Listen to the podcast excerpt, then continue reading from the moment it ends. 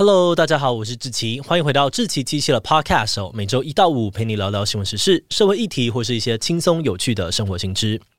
那今天的这一集，我们要来聊聊的主题是简居族。很多人都会觉得自己很宅哦，可以不出门就绝对不出门。但你可以想象待在自己的房间里面好几年，几乎完全不出门的简居族生活吗？这个“简”是抽丝剥茧的“茧”，“居”是居住的“居”。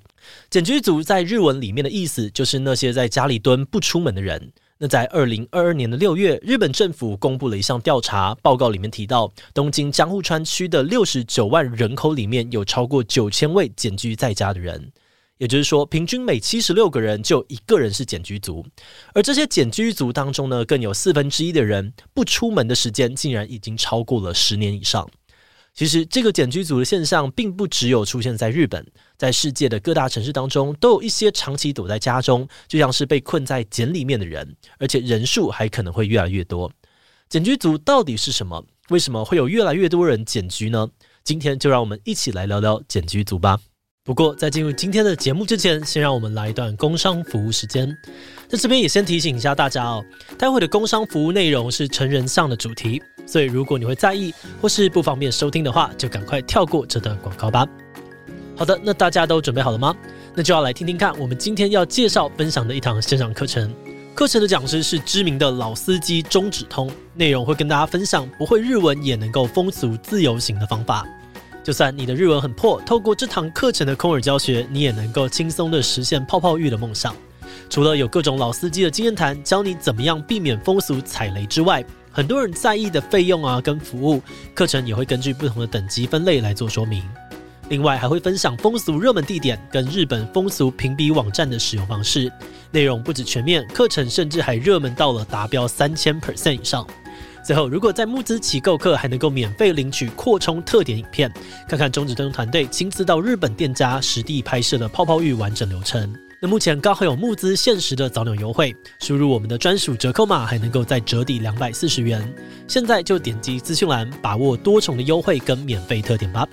好的，那今天的工商服务时间就到这边，我们就开始进入节目的正题吧。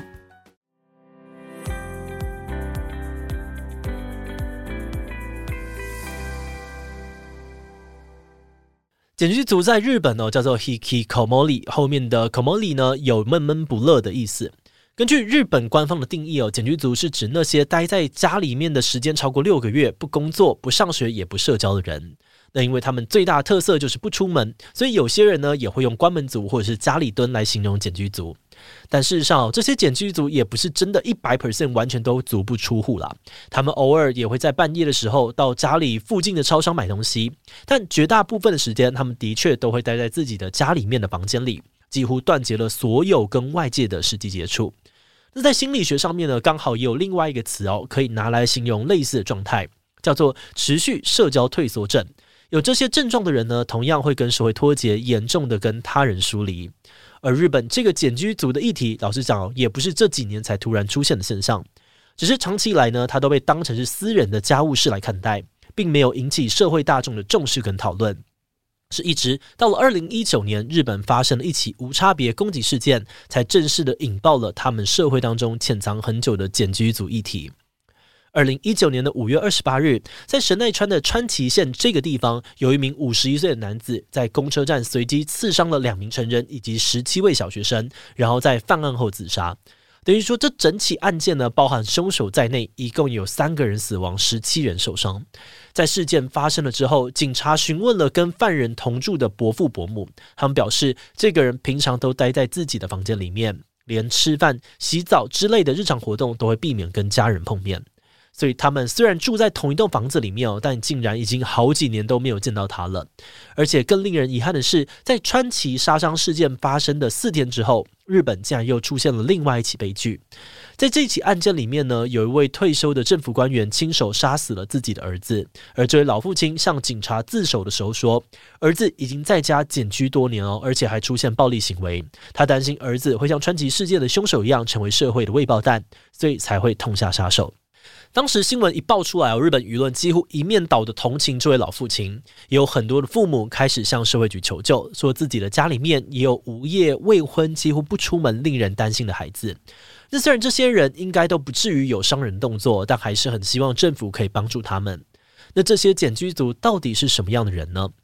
在日本，检居族普遍的年龄层偏高，所以又有个专门的词叫做“八零五零困境”，意思就是说由八十岁的老父母加上五十岁的茧居子女所组成的边缘家庭。而这样的家庭呢，常常会面临很多棘手的问题。第一是年龄寿命的问题，当茧居的子女没有办法独立生活，但家里面的爸妈却一年比一年老，体力也开始下降的时候，父母就越来越难担任照顾者的角色。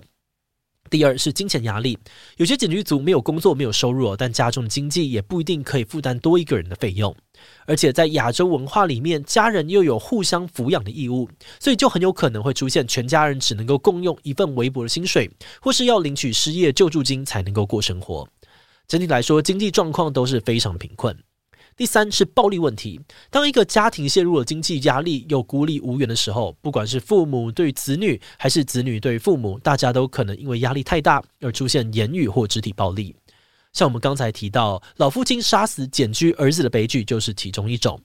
而第四个问题是孤立哦，因为这种类型的家庭呢，很多都需要靠着领社会津贴生活，等于说他不会出门工作，跟附近的人也没有任何的交流，这样子久而久之，他跟其他的家族亲戚啊、街坊邻居连接就会越来越薄弱，最后形成孤立无援的状况。就算发生的事情，也很难向外求助。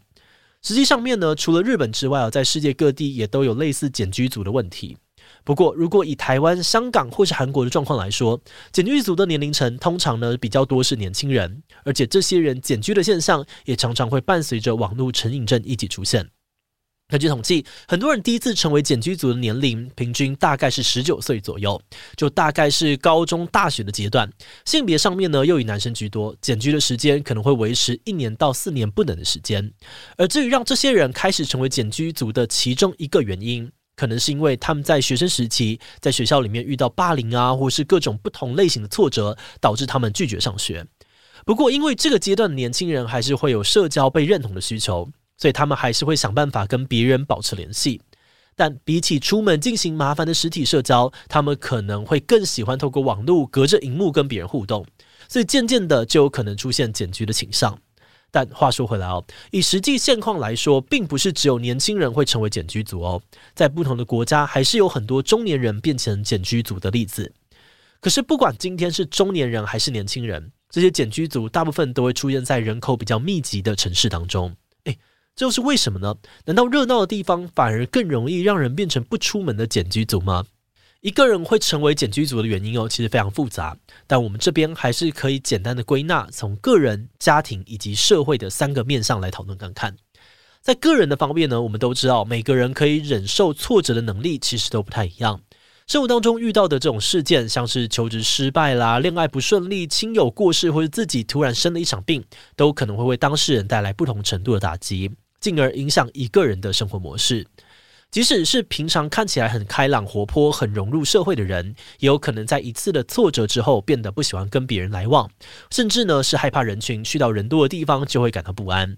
尤其像这两年呢，疫情很大程度都改变了我们的生活，很多人可能因为疫情失业，面临亲友生病过世等等，或是因为隔离封城变得习惯待在家里面，这些改变呢都可能让人变得越来越倾向简居。而在家庭的部分，我们现在这个时代，大家的家庭成员普遍比较少，但是人数变少，关系不一定就会比较紧密。有的时候回到家啊，很多委屈啊，或是痛苦，不一定可以跟家人倾诉，家人也不见得有心力听你说话。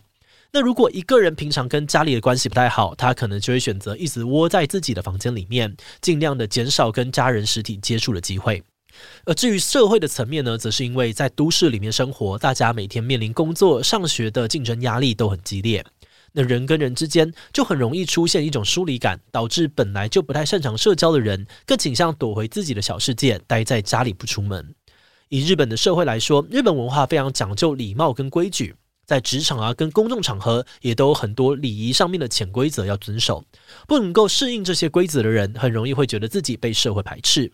而且哦，日本文化里面，他们普遍也都不喜欢麻烦别人，所以这些弱势的人不见得会主动求救。大多时候，他们反而会选择把自己孤立起来，不寻求帮助，别人也不知道原来他需要帮忙。那听到这里，你可能会问说：如果自己的家里或是身边的朋友，甚至你自己本人就是个检居族，那又该怎么办呢？如果真的有这样子的状况，那首先第一步就是先放下一切的评价，试着去了解检居族的心情跟想法。虽然我们刚才说到，检居族本人或者是有检居族的家庭，常常会面临很多的困境。但如果我们从一开始就带着他有问题，或是他需要帮助的立场看待对方，那反而会把彼此的距离都推得更远。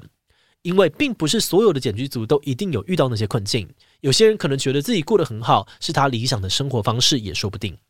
不过以亲友的立场，一般都还是会希望可以跟他们产生更多实际的连接。所以，面对检居族最重要的，同样还是倾听对方，因为光是这样子的陪伴，就可能有机会让他们重新喜欢上跟人联系的感觉。其实，大部分的检居族原本也都跟我们一样，过着所谓的普通生活。他们本来也有工作能力，也有自己的朋友，但因为各种不同的原因，才慢慢变成检居的状态。而且，老实说，这个现象也没有真的奇怪到哪里去。或许我们每个人的生命里面，都难免会有一些时间，只想要一个人检居在家。只是当这个时间拉得太长，甚至是以年来计算的时候，就会变得比较让人担心。而最近减居族的议题呢，也开始有越来越多人研究。日本社会学家川北忍呢，针对这个问题就提出了一个复原的概念。他主张哦，减居议题不只是解决当事人的问题而已，而是要让他的家庭以及整个社会都回归到适合人生活的状态。概念上面来说呢，就是以整个社会的层面去支援减居的家庭。像是规划施工访视啊、心理咨商、就业辅导等等，一步一步让检居者可以重新思考适合自己的生活方式，并且呢，由公权力出发，协助他们能够独立生活，建立更多的人际连接。当整个社会往更加友善的方向前进，变得更适合人们自在生活的时候，也许检居族们也会更有更多的动机，还有意愿走出家门，跟社会建立正向的互动关系。节目的最后，也想来聊聊我们制作这集的想法。在研究这个题目的时候，我们有注意到，目前大部分讨论检居族议题的，不管是书、报道或是文章，大多都还是会以日本的案例跟法规来当成是例子。但事实上，在疫情过后，类似检居生活的人已经越来越多了，所以我们也有点担心，台湾在这样的生活方式转变之下，会不会有越来越多人也可能遇到像是日本检居族正在经历的困境。以日本状况来说，因为他们检居的人口很多，而且检居的时间通常都持续很久，所以日本社会已经开始会从公众议题的角度来看待检居族的问题，不单单把检居现象当成个人的家务事，而是会引进国家的社会福利资源来试图解决这个问题。但说回台湾，我们目前可能还是比较常用个案的方式来看待或讨论检居族问题，所以我们也希望我可以透过这支影片，让你提前的认识这类议题，预防未来可能出现的悲剧。好的，那我们今天关于简居组的介绍就先到这边。如果你喜欢我们内容，可以按下最终的订阅。如果是对于这集简居组对我们的 Podcast 节目，或是我个人有任何的疑问跟回馈，也都非常的欢迎你在 Apple Podcast 上面留下五星留言。那今天节目就到这边告一段落，我们就下集再见喽，拜拜。